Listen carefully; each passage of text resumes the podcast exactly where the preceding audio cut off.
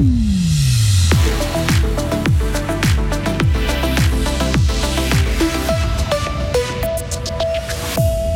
Certains étudiants ont besoin d'aide pour surmonter le stress des examens, une aide qu'ils trouvent dans des médicaments. Les vols dans les véhicules se multiplient dans le canton, dernier exemple en date à Romont. Et puis coup d'envoi du Festival des Lumières à Mora avec le but d'économiser 40% d'énergie cette année. Encore des chutes de neige par moment aujourd'hui, maximum 4 degrés. La fin de la semaine s'annonce en partie ensoleillée mais toujours froide. Nous sommes mercredi 18 janvier 2023. Lauriane Schott, bonjour. Bonjour Mike, bonjour à toutes et à tous. Des milliers d'étudiants révisent à l'approche des examens. Mais ce n'est pas toujours simple de rester concentré ou d'affronter le stress de cette période. Certains étudiants n'hésitent pas à prendre des médicaments pour surmonter ce stress ou pour améliorer leur capacité de concentration. On appelle ça le dopage cérébral, une pratique taboue et difficile à chiffrer, Vincent Douce. Une enquête menée à l'Université de Genève en 2019 montre que 20% des étudiants prennent des produits pour améliorer leur performance aux examens.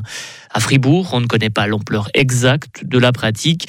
Un étudiant de troisième année de médecine à l'UNIFR a accepté de témoigner anonymement. Celui que l'on appellera Marc vient de se fournir en Ritaline, un médicament normalement prescrit aux personnes hyperactives ou qui souffrent de troubles de l'attention.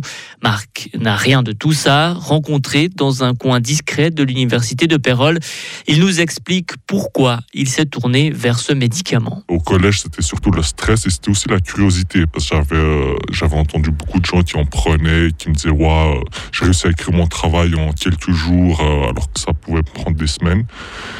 Et euh, bah, j'ai quand même essayé, j'ai vu qu'avec des effets positifs, beaucoup négatifs aussi. Et c'est pour ça que je n'ai pas repris depuis. En fait, je prends vraiment en cas de nécessité.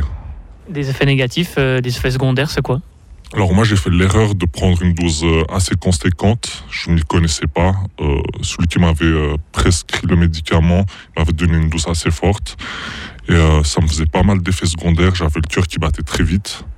J'avais d'appétit, j'avais de la difficulté à dormir aussi. Et c'est pour ça qu'en fait, j'ai pris que quelques jours. En fait, c'est pas viable sur le long terme.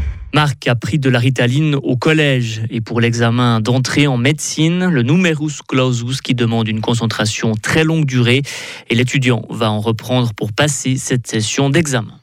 Et selon l'Université de Fribourg, le meilleur moyen de prévenir le dopage cérébral, c'est d'offrir des conseils aux étudiants, savoir gérer son stress, apprendre à bien faire un résumé ou encore à avoir confiance en soi.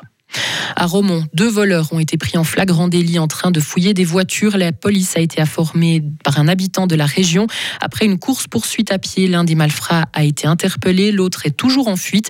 La police rappelle qu'il est important de fermer sa voiture à clé car les vols dans les véhicules sont en hausse. Une trentaine de cas ont été signalés depuis le début de l'année. C'est deux fois plus qu'il y a un an. Le retour du froid a fait quelques dégâts matériels dans le canton, Lauriane. La faute aux routes glissantes qui ont fait sept accidents hier dans la région, selon la police fribourgeoise.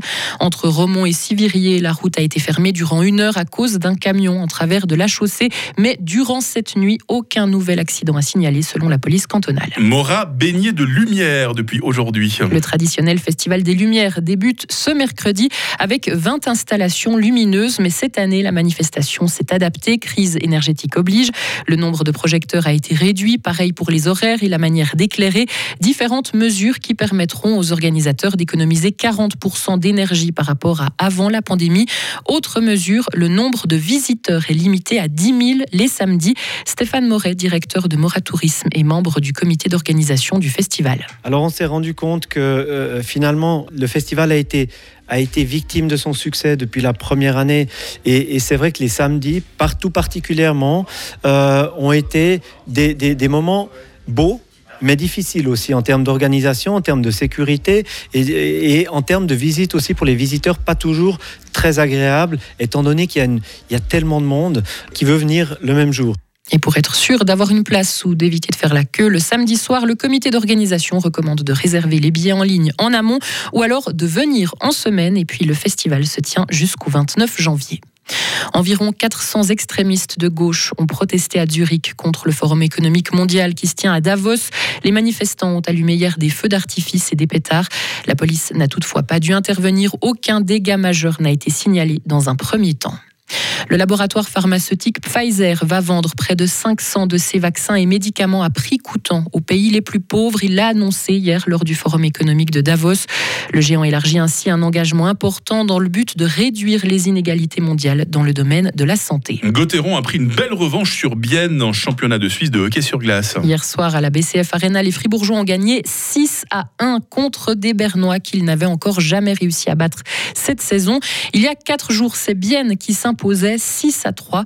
Et avec cette nouvelle victoire, Gauthieron reste cinquième du classement, mais revient à 3 points de la troisième place. Vendredi et samedi, les Dragons joueront contre Tsug.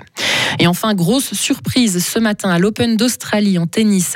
Raphaël Nadal a été éliminé du premier grand chelem de l'année dès le deuxième tour. L'Espagnol tenant du titre a été sorti en trois manches par l'Américain Mackenzie McDonald. Le Marocain était diminué physiquement dès la fin du deuxième set. voilà, quelqu'un qui n'est plus tout jeune au niveau sportif, je dis bien Raphaël Nadal. C'est hein. ça. Lauriane Schott, merci. Vous revenez à 8h30. Retrouvez toute l'info sur frappe et frappe.ch.